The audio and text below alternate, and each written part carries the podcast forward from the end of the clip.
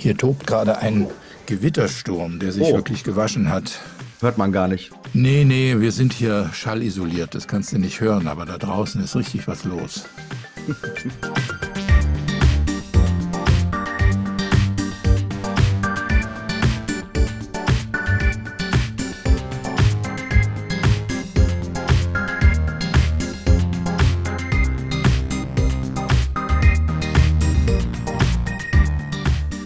Sonntag, 16. Juli 2023. Willkommen bei Indubio, dem Podcast der Achse des Guten. Mein Name ist Gerd Bührmann.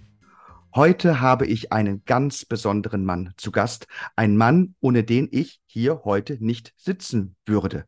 Ich habe ihm unglaublich viel zu verdanken. Nicht nur persönlich, beruflich, auch weil er mich einige Jahre lang und immer noch durch schwere Zeiten bringt mit seinen Radioprogrammen, mit seiner Stimme, mit den Leuten, die er einlädt und mit denen er redet. Und heute ist er hier, um mit mir zu sprechen. Schön, dass du da bist. Burkhard Müller-Ulrich. Hallo Burkhard. Hallo Gerd. Ich bin froh, dass wir keine Kamera haben, sonst würde man mich erröten sehen. Das war zu viel des Guten. Aber vielen Dank und ich freue mich sehr, hier zu sein. Nee, das ist auch mal wichtig, weil ich habe geschaut, wie viele Preise und Auszeichnungen du bisher bekommen hast. Viel zu wenig. Ja, ich konnte eine finden, die irgendwie 2005 war. Warum kriegen Männer wie du keine Auszeichnungen? Hm, weiß ich nicht. Gibt äh, wahrscheinlich zu viele Männer, die Auszeichnungen schon äh, kriegen. Also keine Ahnung. Ehrlich gesagt ist es mir auch wurscht. Es ist immer schön, wenn man eine kriegt. Wir haben neulich den Netzwerkpreis der Hayek-Gesellschaft bekommen. Den hat ja auch schon mal die Achse des Guten bekommen. Also ja. insofern ähm, sage ich jetzt das Gleiche, wie du es gesagt hast. Da treten wir dann in eure Fußstapfen und hat viel Spaß gemacht. Ein Hauptgrund für mich heute mit dir zu reden ist das Jubiläum. Kontrafunk ist vor ein paar Wochen ein Jahr alt geworden. Ein ganzes Radioprogramm, das du aus dem Boden gestampft hast. Und da ist direkt meine Frage, wie geht es dir mit all der Verantwortung? Weil ich glaube, es ist nicht einfach, ein Vollprogramm auf die Beine zu stellen, oder? Nee, es ist nicht einfach. Danke der Nachfrage. Mir geht's ganz gut. Äh, jeder kann sich vorstellen, dass das jetzt keine Sinekure ist. Äh, wir haben ordentlich zu arbeiten und meine Tage sind äh, recht lang, aber es ist natürlich auch eine wie soll ich sagen, Endorphindusche äh, täglich zu erleben, was für einen Erfolg wir haben, wie die Menschen positiv reagieren, meistens positiv. Natürlich gibt es auch Kritik, aber im Großen und Ganzen ist das eine Erfolgsgeschichte, wie ich sie mir ich will jetzt nicht sagen, in meinen kühnsten Träumen nicht vorgestellt habe, aber es war nicht absehbar und es war sicherlich auch ein bisschen verwegen, einfach das mal zu machen, einfach mal gucken, ob es klappt und äh, im Grunde bin ich äh, vielleicht zu alt dafür. Also ich äh, werde ja jetzt 68 dieses Jahr und da könnte man ja äh, Golf spielen oder Schiffchen fahren oder andere Dinge machen und das alles sollte nicht sein. Ich hatte Blut geleckt. Ich liebe Radio. Ich bin, glaube ich, da am richtigen Ort. Das habe ich immer machen wollen. Also ich habe im Alter von 15, glaube ich, zum ersten Mal so eine Art Schülerradio gemacht, so im Klassenzimmer mit einem ähm, Aufnahmegerät. Damals gab es noch nicht mal die Kassettenrekorder, sondern richtig mit einem spulen Tonbandgerät habe ich das da angeschleppt und habe meine Mitkameraden mit ganz schrecklichen Aufnahmen gequält. Aber für mich war das der Himmel und ich wollte das unbedingt machen. Und gleichzeitig bin ich damals, ja, mit 15 muss das gewesen sein, in ein richtiges Radiostudio, damals im Hessischen Rundfunk geraten. Und die, die, die mussten mich, glaube ich, mit Gewalt da wieder entfernen. Ich wollte da nie mehr raus. Du hast die öffentlich-rechtlichen angesprochen, da hast du Jahre gearbeitet und die öffentlich-rechtliche nehmen ja für sich in Anspruch, neutral und objektiv zu sein und sie wollen ja alle Sparten des Lebens in Deutschland abdecken. Was gibt es bei den öffentlich-rechtlichen nicht, wo du sagst, da ist ganz besonders Kontrafunk ein neues Angebot, eine neue Alternative für all die Dinge, die man eben bei den öffentlich-rechtlichen nicht bekommt? Naja, zunächst mal würde ich das ergänzen durch nicht mehr. Da hat sich ja etwas geändert. Die öffentlich-rechtlichen, die ja über viele Jahrzehnte, ich meine, ich mache das jetzt schon über 45 Jahre, meine Heimat waren, die äh, bedienen das, wofür sie eigentlich geschaffen wurden, nämlich Qualität und Spirit, will ich mal sagen, weil ich das für den Kontrafunk immer in Anspruch nehme, dass wir Spirit und Qualität liefern die bedienen das nicht mehr, sondern es ist, äh, wie ja jeder weiß, zu einer ganz unerträglichen Meinungsmaschine gekommen, Cancel-Maschine auch. Die Einseitigkeit ist mit Händen zu greifen, auch die Hetze, ich sage das ganz bewusst, weil es uns ja immer vorgeworfen wird, aber mm, wir hetzen nicht. Also ich möchte den äh, bitten. Ich glaube, ich lobe jetzt an dieser Stelle mal den Preis von 1000 Euro aus für, für irgendjemanden, der mir im Programm des Kontrafunks Hetze nachweisen kann. Ja, ich glaube, das mache ich jetzt da wird niemand etwas finden. Denn wenn du Leute einlädst, dann respektierst du die, weil sie sind ja dein Gast und dann redest du eben mit denen. Und das ist etwas, was man bei den öffentlich-rechtlichen tatsächlich sehr oft nicht mehr findet. Da werden Leute eingeladen, um auseinandergenommen zu werden. Also mittlerweile sind die öffentlich-rechtlichen sehr oft öffentlich verächtliche. Die Kabarettistin Christine Préon hat ja mittlerweile auch die Anstalt verlassen und als eine der Hauptgründe hat sie angegeben, dass Jan Böhmermann mal ungeimpften seine beiden Mittelfinger entgegengestreckt hat und ihnen einfach gezeigt hat, wie sehr er sie verachtet. Und da hat sie nur gedacht, das kann doch nicht euer Ernst sein, Verachtung als Comedy zu verkaufen. Und tatsächlich finde ich auch, ist das schlimmer geworden. Gibt es einen Moment in deinem Leben, wo du gemerkt hast, das war deine persönliche Red Pill, dein persönlicher Moment, wo du gemerkt hast, oh oh, jetzt ist die Stimmung bei den öffentlich-rechtlichen zu öffentlich verächtlich gekippt? Ja, das gab's, das hat es mehrfach gegeben, aber eines kann ich erzählen, weil es mir sofort einfällt. Ich war ja mal eine Zeit lang beim Deutschlandfunk sogar leitender Redakteur. Das heißt, ich habe die aktuelle Kultursendung verantwortet und äh, hatte den Ehrgeiz damals, weil wir ja so eine intellektuelle Gauklertruppe waren, die auch im Haus so ein bisschen verschrien wurde, aber wir waren so eine, äh, wie soll ich sagen, so eine, so eine Peimann-Familie. Also äh, Kultur heute äh, tickte ein bisschen anders als die anderen Redaktionen. Da war ich sehr stolz drauf. Und ich habe meine Leute eigentlich immer motiviert, quer zu denken. Damals war das noch ein äh, Prädikat. Und zum Querdenken gehört, dass man, was immer an Nachrichten auf den Tisch kommt, man allein aus intellektueller Spielfreude einfach mal das Gegenteil behauptet. Ja? Also es kann auch zur Masche werden, gebe ich völlig zu, aber es ist, glaube ich, eine wichtige Denkübung, äh, auch, dass man in eigenen Dingen immer mal hinterfragt, wie das jetzt so schön heißt. Also, dass man einfach mal das Gegenteil behauptet. Es gibt ja so Leute, die kommen in irgendeine äh, Abendgesellschaft rein und sagen, worum geht's hier? Ich habe keine Ahnung, aber ich bin dagegen.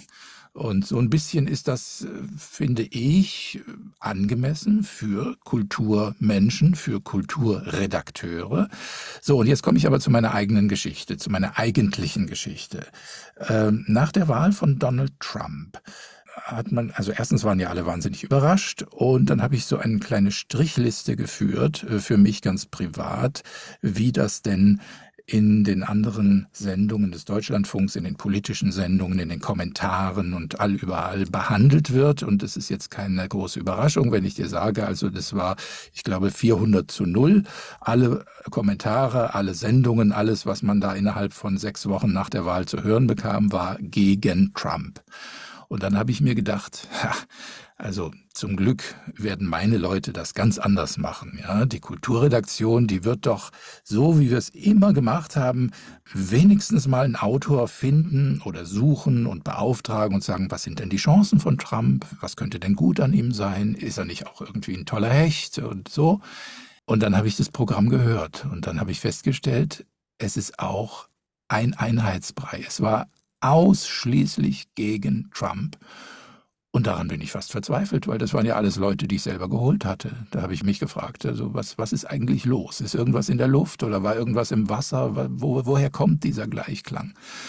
Ich habe in der Zeit damals noch ein bisschen selbst mitwirken dürfen, habe moderiert. Ich war ja nicht mehr in irgendeiner Funktion dort, außer eben als Lohnansager, hatte keinen Einfluss auf die Beiträge, die da gesendet wurden. Ich war nur der Kellner, der Moderator, der es dann präsentiert hat in der Sendung, mehr oder weniger misslaunig präsentiert hat zum Ende hin, muss ich zugeben, weil es einfach äh, so eine kognitive Dissonanz dann gab, ähm, bis hin zu kleinen Späßen, die ich mir erlaubt hatte, die eigentlich No-Go sind, weil, muss man echt sagen, unter Kollegen, wenn der Moderator gegen den Beitrag ist, den er jetzt ansagt und das auch noch durchblicken lässt. Also das ist eigentlich nicht gut, ne? das geht nicht. Und ich habe das paar Mal gemacht, einfach weil ich es anders nicht aushalten konnte, habe dann abgewartet, ob äh, noch während der Sendung oder nach der Sendung mal das Telefon klingelt und der Programmdirektor dran ist. Hatte ich eigentlich erwartet, dass er dann sagt, kommen Sie doch mal nach der Sendung bitte vorbei hier. Das ist nie passiert, äh, hat mir bewiesen, dass der Programmdirektor es nicht gehört hat, was auch okay ist.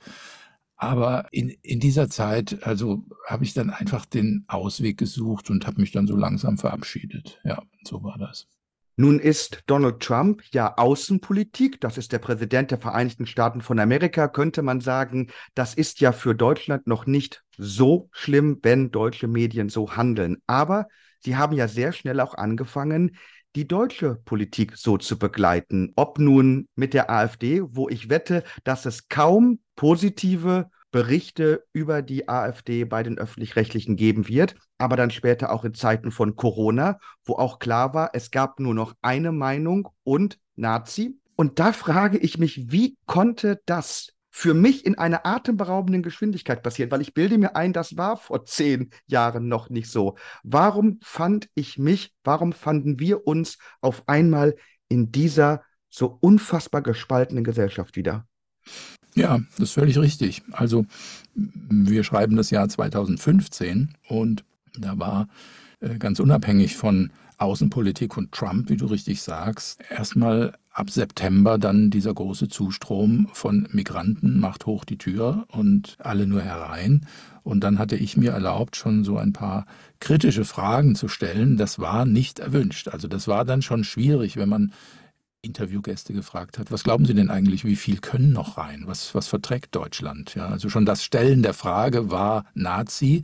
Das bekam ich dann auch schriftlich äh, von irgendeinem so über Medienheini, äh, der, der dann äh, einfach, weil er mal sich an mir abreagieren wollte, äh, dann gesagt hat, der Deutschlandfunk sei also in Gestalt von Burkhard Müller-Ulrich offenbar rechts abgebogen. Na gut, also diese, äh, diesen Vorwurf hat der Deutschlandfunk ja mittlerweile entkräftet. Ähm, ich bin nicht mehr da und äh, alles geht seinen Gang ein bisschen anders. Ich muss allerdings auch bekennen, ich habe selbst in dieser Zeit die AfD für etwas äh, Unwählbares gehalten. Ich habe selbst eine Zeitung wie die Junge Freiheit beispielsweise ähm, nur mit der Pinzette anfassen wollen. Und zwar, weil das so üblich war, weil man per Osmose in den Funkhäusern äh, die Meinung einfach von den Kollegen mitbekommt, dass es so etwas Lastendes, sich selbst ein Urteil zu erarbeiten, ist so schwierig. Wir leben alle mehr oder weniger von, von Informationen aus zweiter und dritter Hand. Und dann ist es letztlich vielleicht die Frage, welche Freunde hat man, wem vertraut man? Vielleicht kommen wir noch zu Corona. Da war es dann für mich ein Glück, dass ich die richtigen Berater oder Freunde hatte, die, denen ich glaubte, dass das alles Mumpitz ist, weil am Anfang wusste man es ja nicht. Und ich habe dann im Laufe der Zeit mich ermannt, ermutigt, äh, mal selber zu einer Pegida-Demo hinzugehen oder diese, diese schreckliche junge Freiheit zu lesen und stellte dann fest, das stimmt alles nicht. Also ich habe in der Zeit, ich habe ja noch bis ach, 2021, glaube ich, Presseschau gemacht für den Deutschlandfunk Kultur in diesem Fall, diese Kulturpresseschau. Und dann habe ich mal die Kollegen gefragt, ja, das ist ja schön. Also ich erinnere mich ja noch, dass man die Welt früher gar nicht zitieren durfte. Also man, man las die Frankfurter Rundschau, man las die ähm, Süddeutsche Zeitung selbstverständlich und die FAZ noch als rechte Zeitung, ähm, aber die Welt war schon jenseits. Ne? Das war nicht zitierbar. Äh, das ist länger her, dann äh, wurde die Welt nobilitiert und man hat sie ernst genommen, dann wurde sie auch abonniert in den Redaktionen. Das war ja alles nicht am Anfang. Und Die junge Freiheit aber nicht, die, die, die war da außen vor. Dann habe ich gefragt, kann man denn die junge Freiheit zitieren? Wir zitieren ja auch den Freitag. Das ist ja die linke Wochenzeitung. Ja, der Freitag, selbstverständlich, das ist ja ein ernstzunehmendes Blatt und so weiter. Die junge Freiheit, nein, lieber nicht. So. Hm. Ich glaube, das ist heute noch so. Weil du das gerade ansprichst, dass die Welt ein wenig rehabilitiert wurde, eben weil es jetzt einen neuen Teufel gibt, das erlebe ich in der Politik auch. Denn ich bin in der FDP und ich weiß noch, wie 2009, 10, 11, 12 um die Ecke herum die FDP immer die Schwefelpartei war. Also da hat man die übelsten und bösesten Dinge drüber behaupten dürfen. Und auch die CDU war eher eine Partei, die man gerne auch mal sehr scharf kritisierte. Aber mit der AfD hat sich dann die FDP und die CDU ein wenig rehabilitieren können. Und ist vielleicht die AfD wirklich so der neue Feind, die neue Hexe, die man sich hält, damit so Parteien wie FDP und CDU auch mal Streicheleinheiten vom Mainstream bekommen? Also die FDP äh, als Schwefelpartei zu bezeichnen, ist, glaube ich, daneben. Ähm, das ist ja immer die scheißliberale Partei gewesen. Und äh, das hatte ja auch seine Richtigkeit. Ich sage jetzt mal etwas, was niemand weiß. Ich habe es noch nie öffentlich gesagt. Ich war auch mal FDP-Mitglied. So, jetzt ist es raus. Jetzt ist es raus, ja. Das ist die Partei mit der Maske. Ne? Man hat ja dann ja. auch von der FDP-2-Maske gesprochen, ne? weil ja. sie sich ja in Corona-Dingen, aber wie gesagt, zu Corona kommen wir vielleicht noch, ja. völlig verrannt hatten. Aber ja, ich war, ich war da bei der FDP ähm, und natürlich ist das in Ordnung gewesen. Natürlich ist das was ganz anderes, als wenn du zur AfD gehörst. Und ich äh, vermute ja, dass du jetzt als nächstes auf deinem Stichwortzettel hast, äh, Burkhard, wie ist es denn mit deiner AfD-Mitgliedschaft? Das ist ja bekannt. Ach. Nee, zum Beispiel, das wusste ich jetzt nicht. Interessant. Nee, wirklich nicht. Nee. Ähm, du, du musst dich mal ein bisschen vorbereiten. also, das kam raus äh, durch, naja, andersherum. Also, ich bekam vor, vor zwei Jahren, glaube ich, mal so eine Mail, wie man sie gerne bekommt, von irgendeinem investigativen Journalisten der Zeit. Und diese Mail, die lautete sinngemäß, ich habe es jetzt nicht vor mir, sehr geehrter Herr Müller-Ulrich, trifft es zu, dass Sie am so und so viel, so und so viel äh, unter der Mitgliedsnummer tam tam tam tam Mitglied beim nordrhein-westfälischen Landesverband der AfD geworden sind. Da habe ich mir natürlich kurz gedacht, boah, woher weiß der das? Mitgliedsnummer, genaues ja. Datum. Und da, da, da ist man ja erstmal geschockt und ich ja. habe mir gedacht, aha, wahrscheinlich ein Hack. Wahrscheinlich hat das irgendjemand, die Mitgliederkartei oder so, man weiß ja, was alles möglich ist, äh, gehackt. Äh, dann habe ich Leute, mit denen ich, weil ich habe das niemandem gesagt, niemandem. Ich habe das ganz still, ich bin da mit, warum ich Mitglied geworden bin, sage ich gleich, aber ich äh, habe da keinen Radau draus gemacht. Und dann hat man mir gesagt, nee, das ist kein Hack. Da ist der Verfassungsschutz längst drin. Und es ist der Verfassungsschutz, der das der Zeit und einem Journalisten von der Zeit durchsticht und die machen dann ihr Ding. So funktioniert das. Da bin ich wach geworden. Das war für mich war das ein entscheidender Moment der politischen Bewusstwerdung des kleinen Burkhardt in der großen Bundesrepublik Deutschland. Da darf man dann auch mal Vergleiche ziehen. Das ist deutscher McCarthyismus. Wo sind wir ja. da hingekommen? Ja, ganz genau. Ja. Also McCarthy habe ich nicht erlebt, aber so stelle ich es mir vor. Ich habe auch äh, das Dritte Reich nicht erlebt, aber manches, was wir jetzt haben, stelle ich mir so vor. Ich habe die DDR nicht erlebt, äh, also nicht dort gewohnt, aber manches von dem, was wir jetzt so haben, stelle ich mir so vor. Okay, nicht, dass ich etwas vergleiche. Ich möchte sofort eine ähm, Richtigstellung hier. Äh, distanziere mich in jeder Form von Vergleichen. Aber ich finde das ganz wichtig, dass du es ansprichst, weil ich mir immer sage, wenn die Leute schon in so harmlosen Momenten einknicken, wie wir es jetzt haben, natürlich sind das schon Eingriffe. Eingriffe in Freiheitsrechte, wo ich erwartet hätte, da sprechen die ersten Leute schon laut dagegen und trauen sich auch auf Widerstand zu gehen. Aber wenn sie jetzt schon einknicken, da möchte ich gar nicht wissen, wie sie reagiert hätten, wenn sie tatsächlich mit dem echten Real Shit Dritten Reich konfrontiert worden wären. Wenn sie jetzt schon Mitläufer sind. Also dann, puh, dann will ich die Katastrophe gar nicht erleben. Ja. Da gebe ich dir völlig recht. Jetzt erzähle ich schnell noch, damit wir ja. es auf keinen Fall äh, versäumen, warum ich in die AfD eingetreten bin. Im Jahr 2017 war das, wenn ich mich jetzt richtig erinnere. Ich habe mich genauso wenig vorbereitet wie du. ähm, und zwar, äh, das war, als in Köln der Parteitag dieser Partei stattfinden sollte. Ja, das war 2017. Und als die Kölner Oberbürgermeisterin es für ihre Pflicht hielt, alles dafür zu tun, um diesen Parteitag zu verhindern.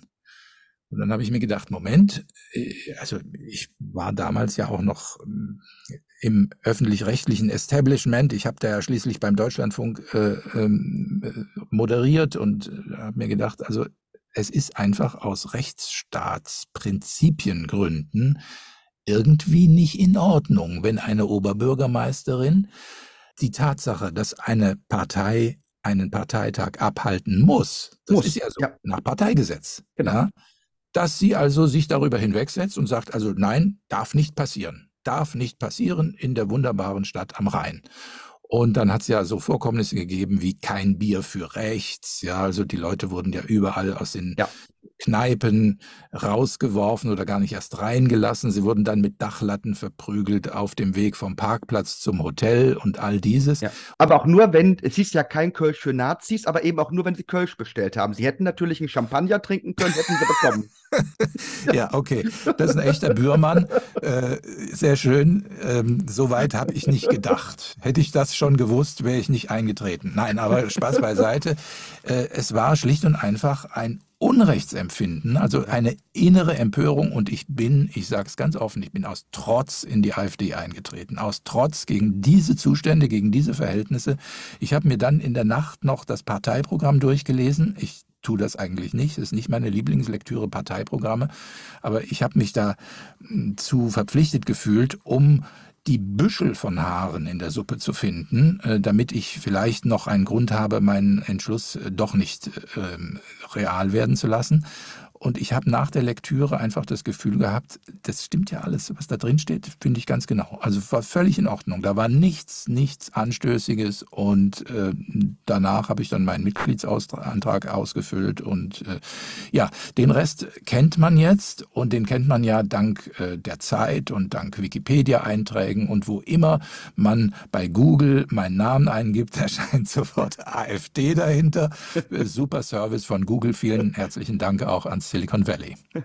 Aber sehr spannend, weil aus dem gleichen Grund bin ich der FDP beigetreten und auch noch aufgrund einer Geschichte, die exakt am gleichen Ort stattgefunden hat, nämlich Heumarkt in Köln. Das war 2009, 2010. Da war Guido Westerwelle für eine Rede auf dem Heumarkt in Köln. Ja. Und die Grünen und da war ich damals noch Mitglied, die haben dann eine Gegendemonstration organisiert, was ja noch okay ist, aber dann haben die mit Trillerpfeifen und mit Lärm und mit Geräusch Guido Westerwelle niedergebrüllt und niedergepfiffen. Ja. Und ich habe da gestanden und habe gedacht, das ist doch bitte nicht euer Ernst, dass ihr in die freie Meinung eines Menschen eingreift, dass ihr so dialogunfähig seid. Und dann bin ich tatsächlich, weil Guido Westerwelle war da, die FDP hatte dort natürlich auch einen Stand. Ich bin da hingegangen, habe gefragt, kann man in zwei Parteien Mitglied sein? Und dann haben die mir erklärt, wie das ist. Und dann habe ich beschlossen, dann werde ich bei den Grünen austreten. Und natürlich trete ich der FDP ein. Dann habe ich mir die Wiesbadener Grundsätze durchgelesen, habe gemerkt, mhm. ja, kann ich voll mhm. und ganz unterschreiben. Mhm. Ich bin ein mhm. liberaler Mensch. Die, genau, genau, die gleiche Geschichte aufgrund der Diskursunfähigkeit der linken Seite. Ich habe noch nie von irgendwelchen konservativen oder eher rechtsstehenden Menschen einen Vorwurf bekommen, weil ich als Künstler, der ich auch bin, als Comedian, als Schauspieler, als Kabarettist, dass ich mich dort mit linken Leuten umgebe und dass Linke meine Freunde sind und dass ich in linken Programmen auftrete. Für die eher rechten Menschen kein Problem. Aber weißt du, wie oft ich schon angesprochen wurde von linken Leuten? Wie kannst du nur mit rechten Leuten gemeinsame Sache machen? Hm. Also die ja, Intoleranz ja. ist eindeutig für mich gefühlt auf linker Seite.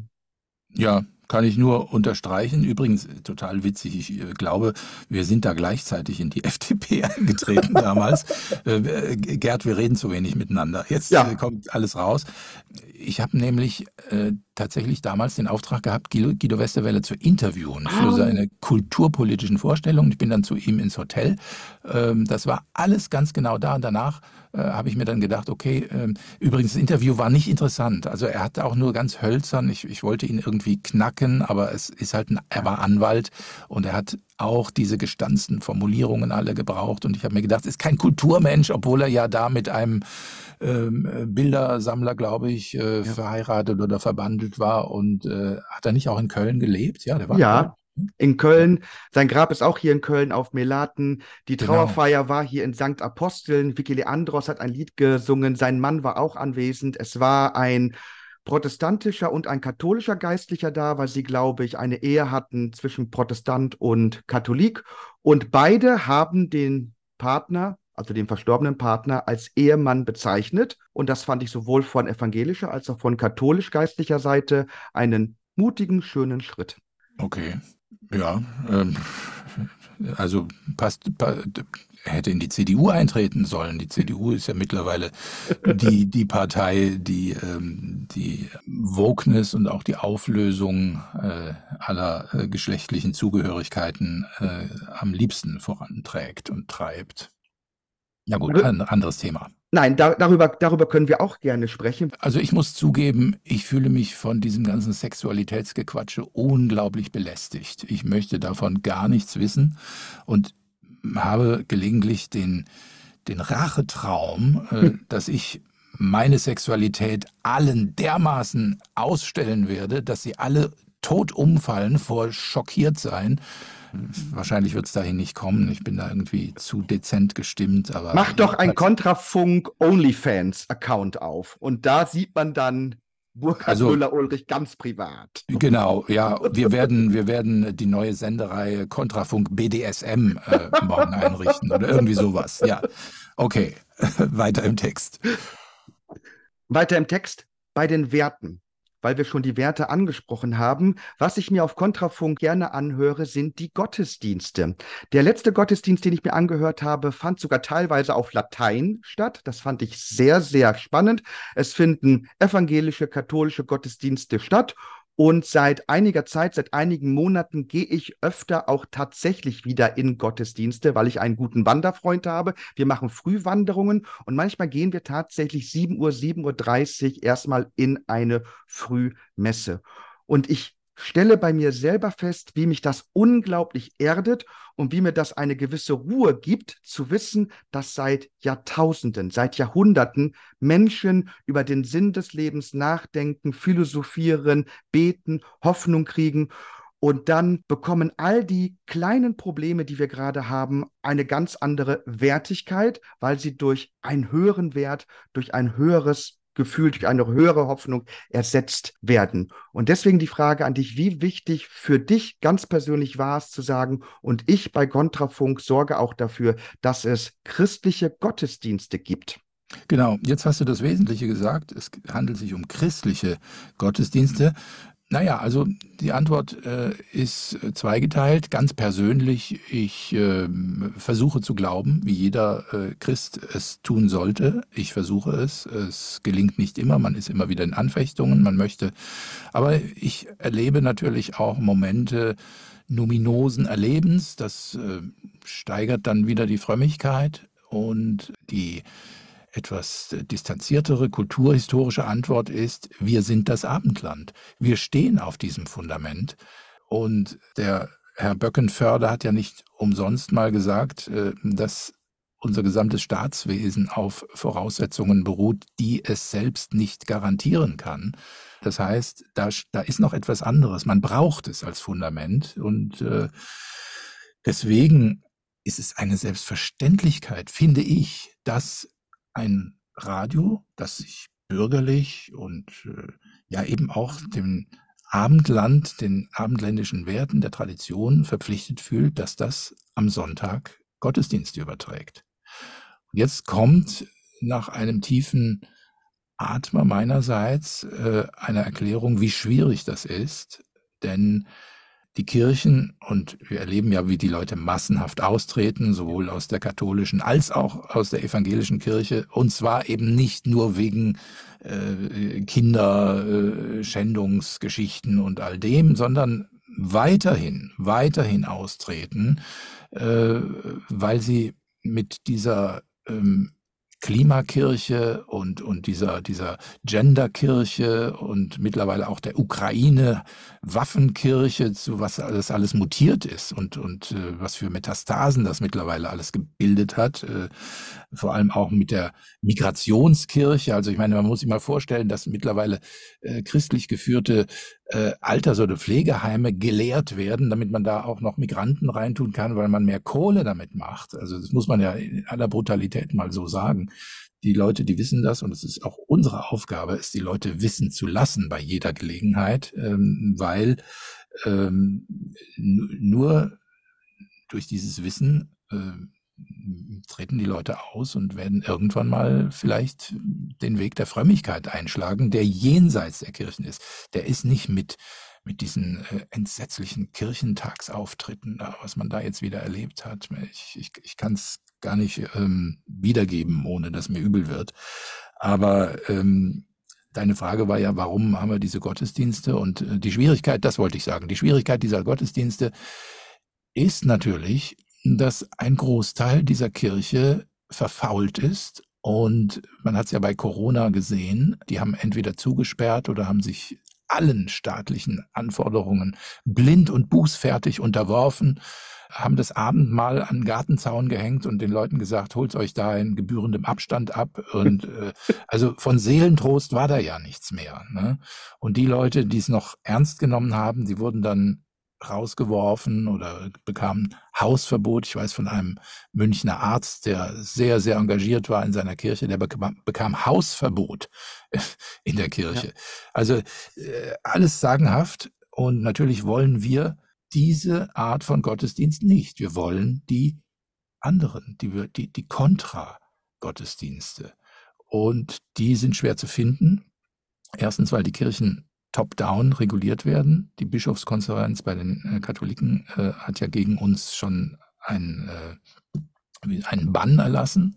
Also man, man, darf kein, man darf mit uns nicht kooperieren. Äh, Pfarrer, Gemeinden dürfen uns ihre Gottesdienste nicht zur Verfügung stellen.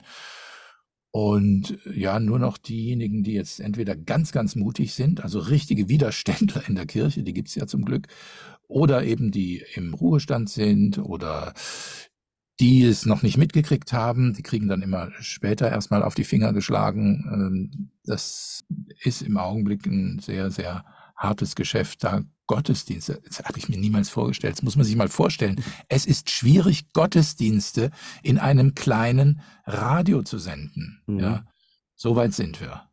Es gibt einen Moment in dem christlichen Glauben, den ich sehr, sehr spannend finde und der wunderbar zu Kontrafunk passt nämlich der Moment, da Jesus am Kreuz stirbt und durch den Tod endgültig Mensch wird, weil er stirbt. Und ein Schriftgelehrter, ich weiß gar nicht, wer von den vier Evangelisten es dann schreibt, beschreibt die letzten Worte von Jesu und bei ihm sind die letzten Worte, mein Gott, mein Gott, warum, warum hast, du, hast du mich verlassen? Und ja. Gott zweifelt am Kreuz an sich selbst. Wäre er nicht gestorben, hätte er den Psalm weitergebetet, ist ja ein berühmter Psalm. Nach der Angst, von Gott verlassen zu werden, ergibt sich der Psalm dann in eine Lobeshymne auch an Gott und dass er eben doch da ist. Aber Jesus, Gott zweifelt am Kreuz. Und der Zweifel ist ja für dich und für Kontrafunk auch wichtig, weil im Zweifel die Erkenntnis lebt. Den Zweifel packst du ja ganz, ganz oben auch als journalistische Ethik, oder? Absolut. Und jetzt äh, wollen wir natürlich gleich mal sagen, dass in dubio äh, auf Deutsch im Zweifel heißt. Äh, genau. Äh, natürlich ist es nicht von ungefähr, dass das so alles angefangen hat. Der ganze Kontrafunk äh, ist ja auf dem Acker der Achse gewachsen und äh, in dubio war da ein, ein wesentliches Element. Ja, natürlich. Ich meine, der Zweifel Der Zweifel ist unser höchstes Gut als äh, denkende Menschen, ja. Und natürlich, das ist auch das, was ich vorhin meinte, warum ich in einer Kulturredaktion erwarte, dass man natürlich auch zweifelt an allem erstmal. Und diese Narrative, die uns überall umstellen mittlerweile, wie, wie, wie Pfähle und, und Säulen und so weiter, ist ja alles ganz fürchterlich. Man kann ja nicht mehr, man kann ja nicht mehr denken. Also man kann ja nicht mehr ins Freie. Überall ist der Zweifel verboten. Ja.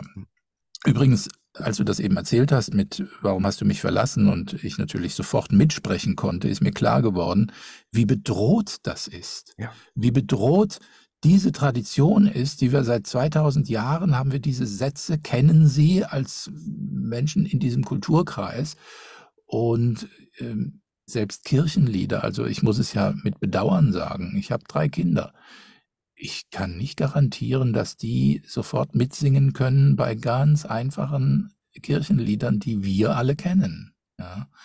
Und da ist was abgerissen und das halte ich für ganz, ganz dramatisch. Und ähm, klar, äh, in dem Fall, wenn ich von meinen Kindern spreche, muss ich mir selbst an die Brust schlagen. Vielleicht ähm, habe ich zu wenig missioniert, aber das liegt auch daran, dass ich selbst ein Vater hatte, der ganz entsetzlich viel missioniert hat. Deswegen bin ich da allergisch geworden, wollte das also bei meinen Kindern nicht machen. Aber man muss irgendwas tun, um die Tradition aufrechtzuerhalten. Ja. Finde ich ganz schön, dass du das ansprichst, weil einen ähnlichen Moment hatte ich auch, als ich ein Gebet dann in einer Messe laut mitgesprochen habe. Ein Gebet, das ich natürlich auswendig kann, aber dann erstmals wieder ganz bewusst auf die Worte geachtet habe. Und dann dieser berühmte Satz im Vater unser, und vergib uns unsere Schuld, wie auch wir vergeben unseren Schuldigern. Und da habe ich losgeheult in der Messe, weil ich wusste, ich lebe hier gerade in einer Gesellschaft, wo die Vergebung absolut abgeschafft wurde.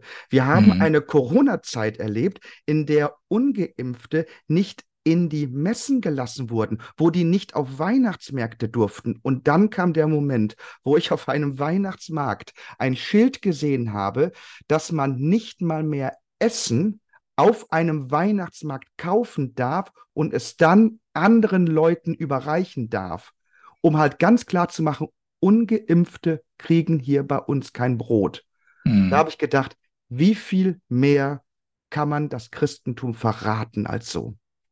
Man findet ja in der Bibel allüberall äh, Chiffren und äh, Geschichten, die unsere Gegenwart genau formulieren und ausdeuten. Und mir ist auch klar geworden, dass wir in einer Zeit der geistigen Verwirrung leben, in einer Zeit, in der, äh, das hat man ja gerade jetzt auch zusammen mit diesem Impf, äh, mit dieser Impfhysterie erlebt, ja, also dieses ganze vollkommen unsinnige und hysterische Bestehen auf falschen Sachen, also Masken tragen, wie die Menschen sich gegenseitig an den Karren gefahren sind, wenn einer die Maske nicht richtig getragen hat. Jeder fühlte sich da, und das war alles die Barabbas frei.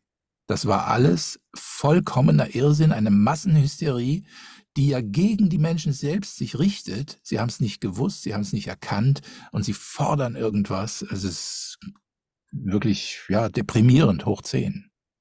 Und dennoch gibt es ja selbst in den tiefsten Momenten immer wieder Momente des Glücks und der Hoffnung. Zum Beispiel wir beiden würden uns nicht kennen ohne Corona, weil ich war bei dir zu Gast und so habe ich dich kennengelernt. Und generell habe ich sehr viele neue Freundschaften durch Corona entwickelt und kennengelernt. Einfach Menschen, wo ich merkte, okay, euch kann ich vertrauen.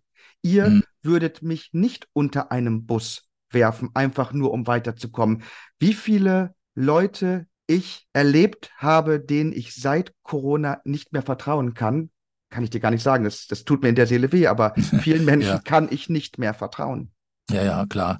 Das war, das war schmerzhaft. Äh, es ist ähm, für mich besonders schmerzhaft, wenn es innerhalb der Familie passiert. Also da ist äh, vieles passiert, was noch nicht geheilt ist und ich glaube, das äh, betrifft viele. Ich höre das ja auch. Was Freundschaften betrifft, ja, auch da sind die Verluste zahlreich und schwerwiegend gewesen. Aber wenn man eine Gegenrechnung aufmacht, dann kann wahrscheinlich jeder sagen, ähm, es hat mehr Zuwächse gegeben als Abgänge. Und ich meine, so ein Projekt wie der Kontrafunk oder auch dein Podcast äh, verdanken sich natürlich dieser hohen psychischen Energie, die sich aufgestaut hat, dieses Bedürfnis. Also ich meine, manchmal äh, sage ich ja, das wird heute übrigens ein sehr sonntägliches Gespräch, das merke ich schon, äh, äh, dass wir Seelsorge betreiben, nicht? Also dass äh, man mit dem Medium der Stimme Menschen erreicht, um ihnen Zuspruch zu geben. Und Zuspruch hat ja mehrere Sinne. Und äh, dieses Stärkende der Stimme, dieser Zuspruch, ähm, ja, das ist sicherlich eine der, der, der, der höchsten Aufgaben auch äh, des Mediums Radio in dieser Zeit geworden. Und wenn man jetzt sehr zynisch ist, könnte man sagen, ja prima, danke Corona, also so viel Erfolg äh, hätten wir nie gehabt. Äh, ich meine, man kann alles umdrehen und kann sagen, auch, dass die Regierung so viele entsetzliche Fehler macht, dass die Zustände so, so grauenhaft sind, stärkt uns ja ungemein. Also ich meine, äh, es ist keine Rechthaberei. Es kommt ja nun langsam an den Tag, dass wir in Sachen Corona nun wirklich Recht gehabt haben. Das ja. spricht sich noch nicht überall rum. Es wird natürlich weiterhin gecancelt. Und das ist natürlich auch, glaube ich, für, für jeden mittlerweile ein Indiz. Selbst, ich sage immer, man muss ja gar keine Ahnung haben von Viren. Ich bin ja auch kein Virologe. Man muss keine Ahnung haben vom, vom, vom, Ukraine-Krieg. Ich war noch nie in der Ukraine. Ich habe keine Ahnung von der Ukraine. Aber ich habe eine Ahnung vom Canceln, vom ja. Unterdrücken von Meinungen. Und wenn ich das spüre, dass einfach die eine Hälfte des Meinungsspektrums ausgelöscht werden soll, da brauche ich nicht lang nachdenken, was ist los mit den Viren und wie, wie sind die Taten äh, der, der Soldaten in der Ukraine tatsächlich. Da brauche ich nicht lange nachdenken. An dem Canceln merke ich, dass das Ganze faul ist, dass das nicht stimmen kann. So, jetzt habe ich mich, glaube ich, äh, gedanklich verlaufen, habe den Faden verloren. Nee, mir ist das sehr extrem aufgefallen, als vor einigen Wochen Donald Trump wieder ein Interview hatte und ich glaube, es war CNN oder war es MSNBC. Es war auf jeden Fall irgendeiner der eher links stehenden Medien und da wurde er auch angesprochen auf die Frage Ukraine, Russland. Und da wurde er gefragt, sind Sie etwa nicht auf der Seite der Ukraine? Ja. Sind Sie etwa nicht dafür, dass die Ukraine gewinnt? Ja was wollen Sie denn, Donald Trump? Und dann sagte Donald Trump den Satz, ich will einfach, dass das Sterben auf beiden Seiten aufhört. Was eine Antwort ist, die man einfach akzeptieren kann, aber es wurde nicht mehr akzeptiert, sondern mhm. nein, Sie müssen jetzt sagen, auf welcher Seite Sie stehen. Und so ein Satz wie, ich möchte, dass das Sterben auf beiden Seiten aufhört, reicht mir nicht. Wir sind auch da sehr gespalten. Mhm, klar.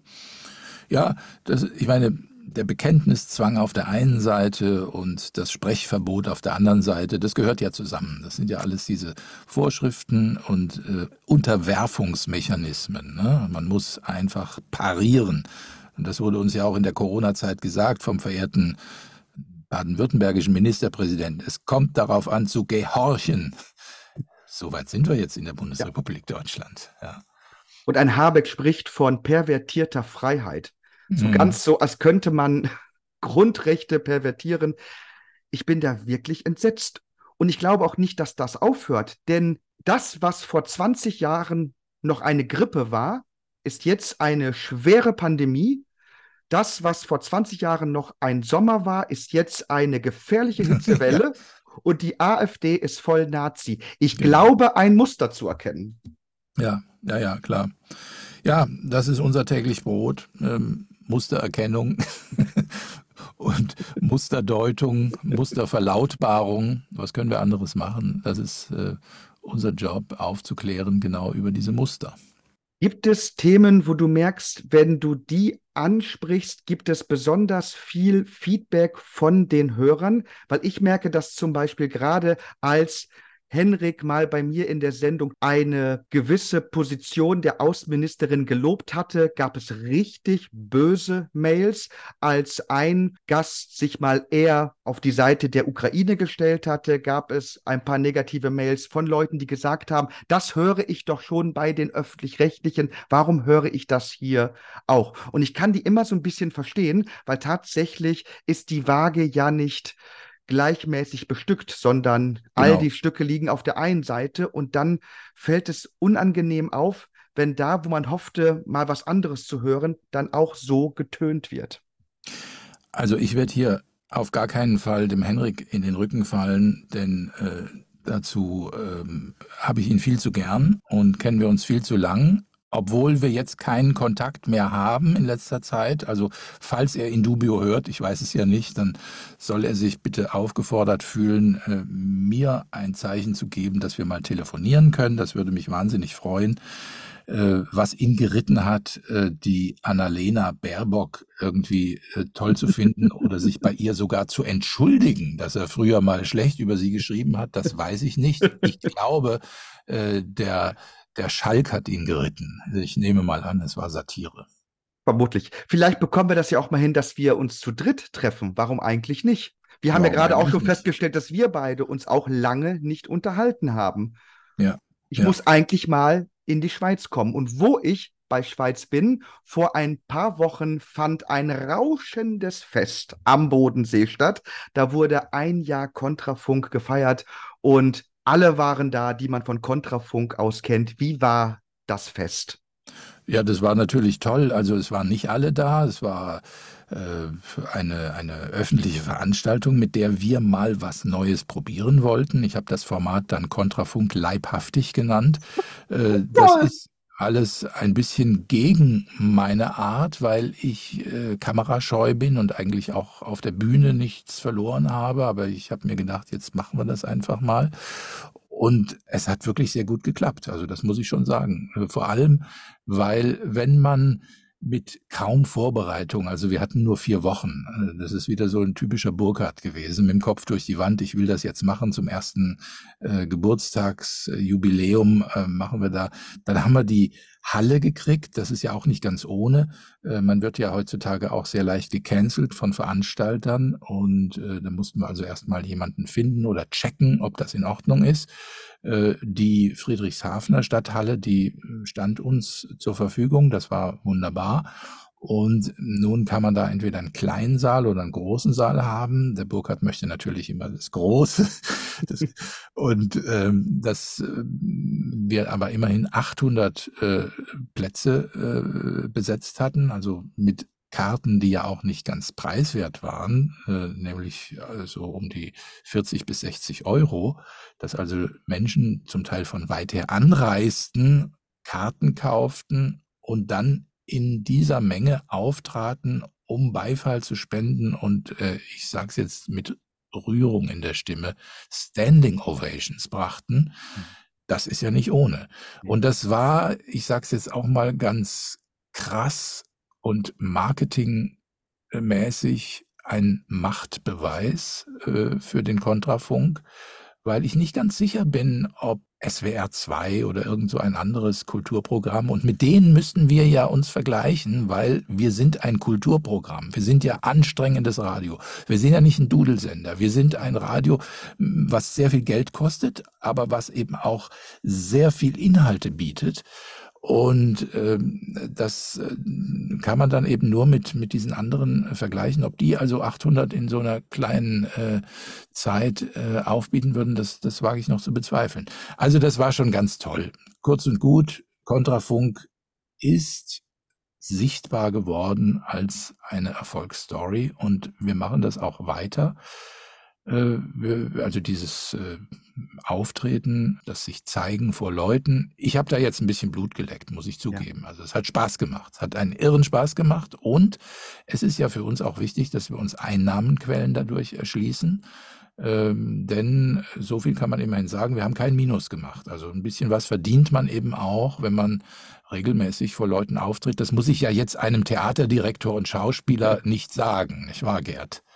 Du hast es angesprochen, als Radio muss man sich mit den öffentlich-rechtlichen in Konkurrenz begeben und die öffentlich-rechtlichen haben den Vorteil, dass sie ihre bewaffneten Krieger losschicken können, die dann mit der Waffengewalt des Staates einfach die Menschen zwingen, ihnen Geld zu geben.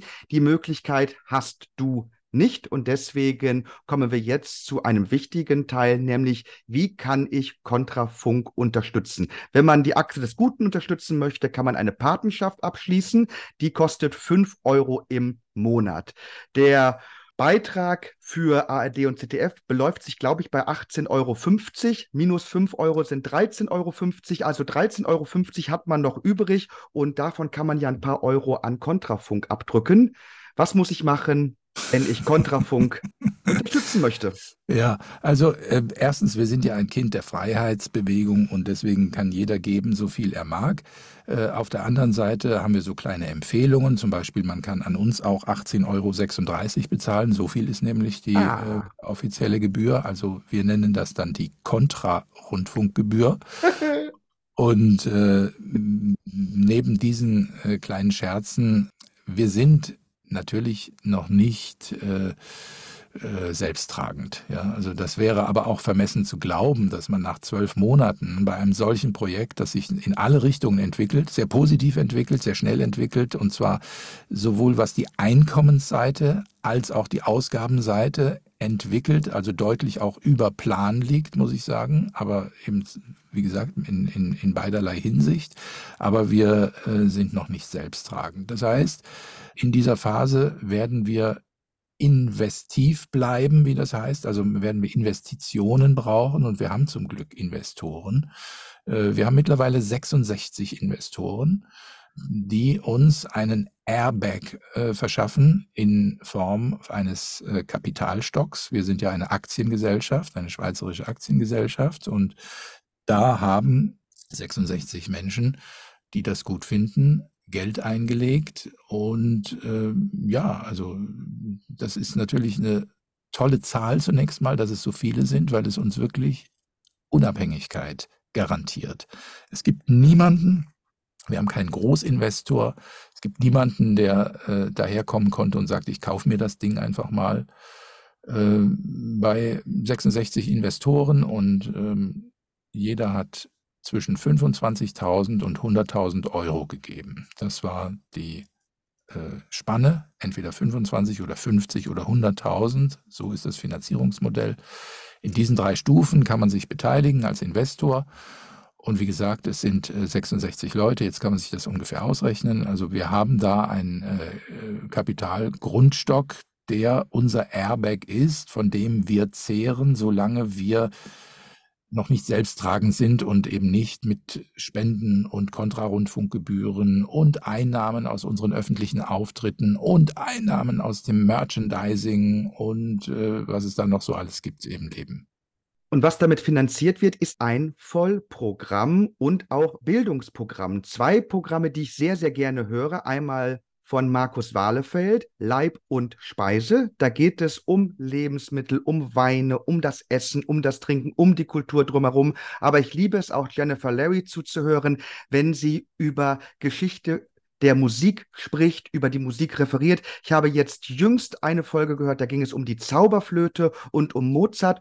Und da habe ich gelernt, wie unterschiedlich die Zauberflöte klingen kann, wenn der Dirigent einfach festlegen kann, in welcher Geschwindigkeit gespielt wird. Und es gibt extrem unterschiedliche Ouvertüren der Zauberflöte was die Geschwindigkeit anbelangt. Und das fand ich spannend, wie sich da die ganze Musik verändert, wenn man es einfach nur schneller spielt. Ich persönlich finde aber, Mozart muss langsam gespielt werden. Dafür darf Wagner bitte schneller gespielt werden. Wagner wird generell zu langsam gespielt.